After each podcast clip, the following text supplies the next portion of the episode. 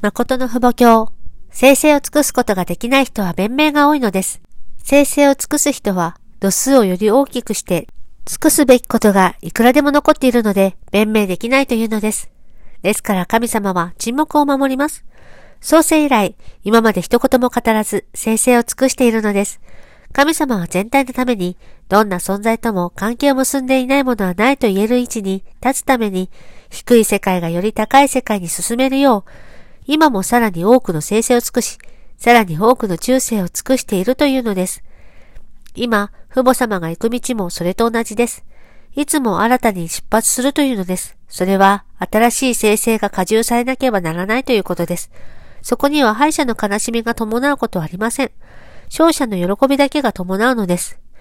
民族と世界に残る経済基盤を築いて、万民解放のための桃源条件を立て、神様とサタンに公認される立場に立とうとすれば、途方もない生成を捧げなければなりません。お父様はそのように生きてきました。ですから、チョンピョンにも毎日のように行ったのです。夜12時になって帰ってきては、そのうちが見たくて、翌朝に再び行くのです。いつも生成を捧げました。生成を尽くさなければなりません。生成を束ねて、天の見舞いにお返ししなければなりません。私の血と汗と共に生成を捧げ、お返ししてこそ、天は国と世界を再創造できるように、材料を供給する主体者として恥ずかしくないというのです。お父様は原理通りに生きてきました。統一教会の思想は恐ろしいのです。私たちは南米で、誰一人に対しても被害を与えようとは思いません。そのような活動をしながらも、疲れることはできません。疲れていられないというのです。南米が復活し、世界を助けることができる一つの大陸になることを願っているので、世界を助ける希望を神様が捨てない限り、南米は捨てることができません。聖書を捧げる人がいれば、そうだというのです。お父様も80歳近い年齢になっていますが、毎日のようにプラスさせるのです。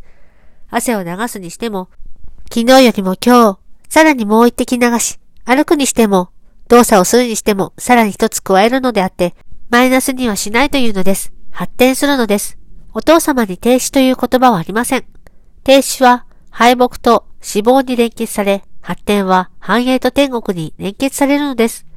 お父様は説教の題名をあらかじめ定めたり、研究したりしたことはありません。なぜなら、重的世界がまっすぐに立っているからです。水がまっすぐ垂直になれば、最も早く流れるように、水面が90度になってこそ最も早く流れるというのです。水道の蛇口をひねれば、水が流れるように、聴衆を見れば、その時、その時に必要な人がいるので、様々な話が出てきます。たくさんの話をするので、長い時間かかるのです。その話によって何人かが蘇生します。それを知っているので、10時間以上も話すことができるのです。何のためにそのようにするのでしょうか。市場を蘇生させるためです。お父様は道を歩くときも、残り1時間半かかる道を1時間10分もあれば行くことができます。20分節約できるというのです。他の人々は一歩一歩ゆっくり歩きますが、お父様は足を離す高さが1インチから3インチを超えません。ですから他の人より一歩で7センチメートルから15センチメートル先にもっと進むのです。それいえ、他の人々が見るとき非常に早いのです。リリの道を行けば25分から30分は早いというのです。忙しい世の中なので、早いペースに合わせなければならないのであって、忙しい世の中なのに、遅いペースに合わせれば交代していくのです。神様は素晴らしい教材材料を真摯に漏れなく準備しました。それを知りませんでした。お父様もそうです。復帰の真理や死や霊界などを知るにあたって、ただなんとなくできたのではありません。何も食べずに17時間祈り続けたこともあります。10時間、12時間は普通です。それで膝頭がすべて固まりました。今は長く祈らなくても神様が近くにいらっしゃるのですぐに通じます。膝頭にそのような痕跡があるのです。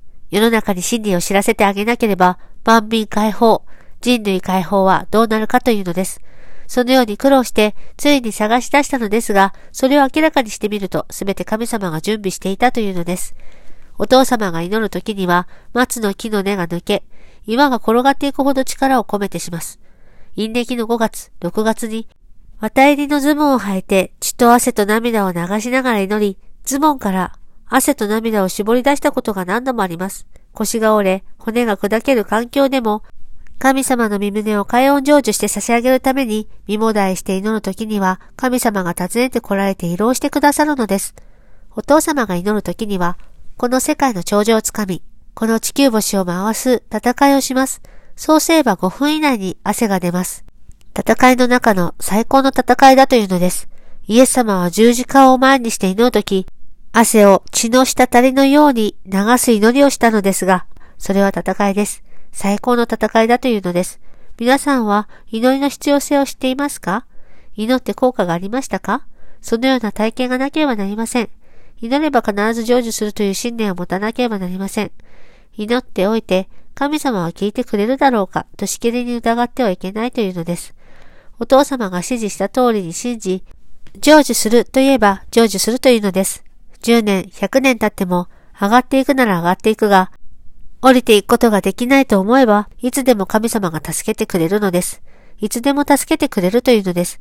神様は何年か活動すれば成就される。そのような身胸を成就しようとするのではありません。何億万年かかっても間違いなく成就しようという身胸です。その身胸に従って何億万年経っても変わらないという信念を持たなければなりません。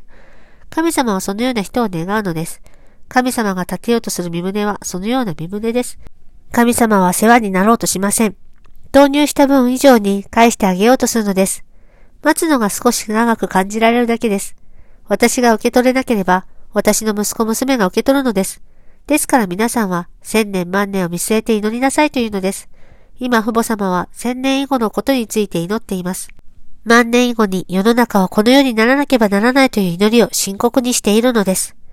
教師から教会員たちが深刻にそのような祈りをしておけば、その祈りの基準が天井に残っている限り、統一教会は滅びないのです。誰もが滅びようと言っても絶対に滅びません。統一教会を滅びろと祈る人がどれほど多くいるでしょうか。